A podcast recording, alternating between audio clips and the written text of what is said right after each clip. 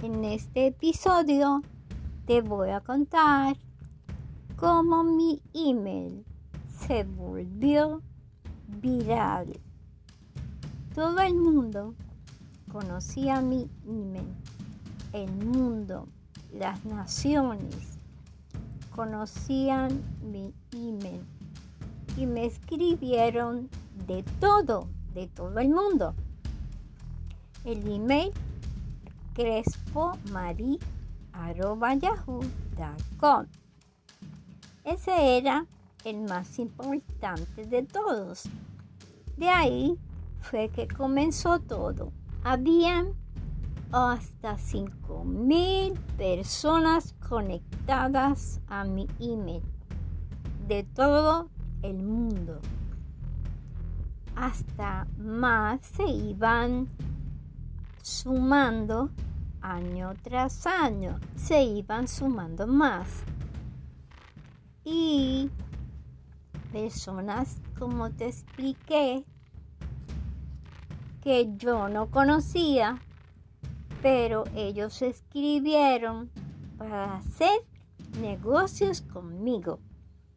Negocios de un contrato y me ofrecían una parte, un, por ciento, un por ciento del dinero. Yo creía que esto parecía realidad. Pero lo más importante, ellos me pedían una información para que yo le enviara. Pero te quiero explicar que yo no hablo inglés. Todos los emails eran en inglés. Y yo entiendo un poco, un poco de inglés, pero no mucho. Y esto eran contratos muy largos, muy aparentemente muy legales. Entonces, como yo no entendía, no sabía lo que pedían, lo que querían, qué iba a hacer. Yo solamente entendía que ellos pedían ayuda, mi ayuda, y que ellos estaban ofreciéndome un por ciento de todo el dinero. Y yo pues los quería ayudar y a la vez podía obtener algún dinero para ayudar a la isla. Yo quiero decirte que yo no soy avara, ¿sí? avaricia, no padezco de, de eso, no lo tengo. Yo solo pensaba que ese dinero era para la isla de Puerto Rico.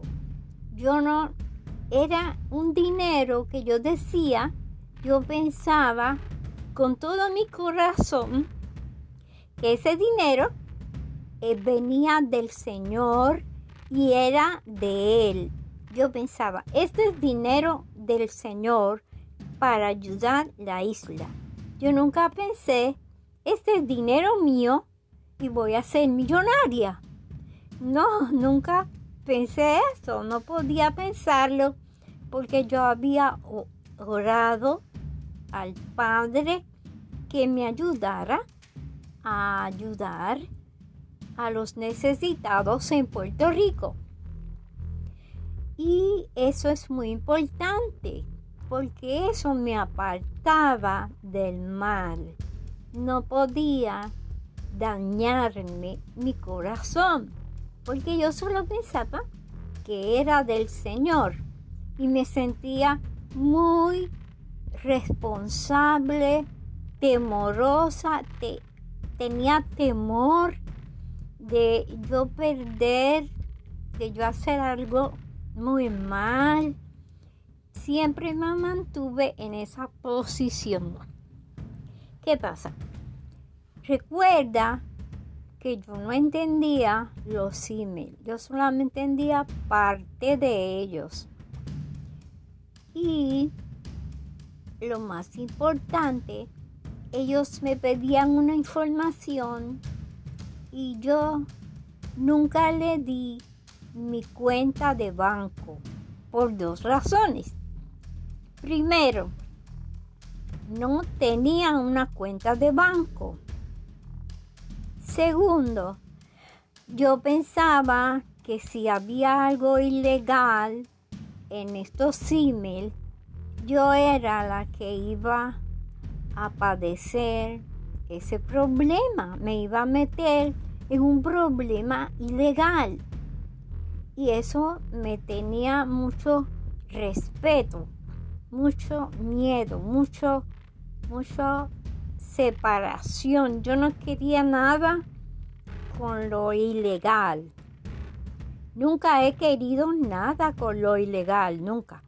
Entonces, así fue que yo le puse mi información para que ellos ayudarlos y ellos, yo confiaba en que ellos iban a cumplir ese contrato y me iban a dar mi parte para entonces yo ayudar a Puerto Rico, a la isla, con ese dinero, pero venía todo decirle a la isla que eso fue el Señor que dio ese dinero para ellos. Yo pensaba en poner anuncios para ayudar a los pobres, para ayudar a los que querían tener un negocio y no podían ayudarlos y que Puerto Rico prosperara con muchos negocios. Esas eran mis ideas. Pero yo nunca me metí en algo ilegal, algo de mafia, algo de esas cosas, nunca.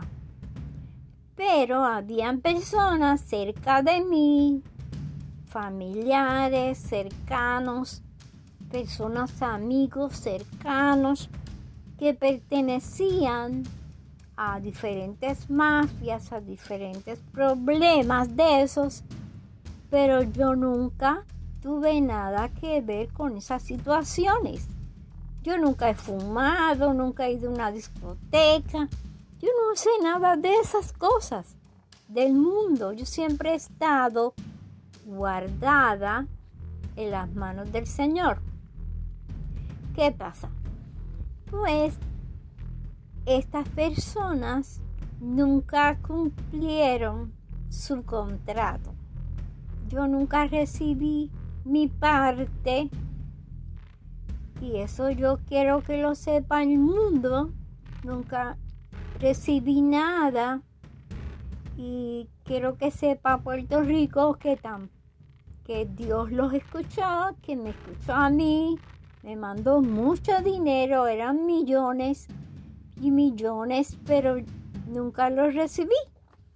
Eso es muy importante que lo sepa el mundo, para que yo me sentía muy responsable de que esas personas confiaban en mí y yo no pude hacer nada para que alguien me quitara todos los emails, se quedaran con ellos, me robaran los emails y no pude hacer nada.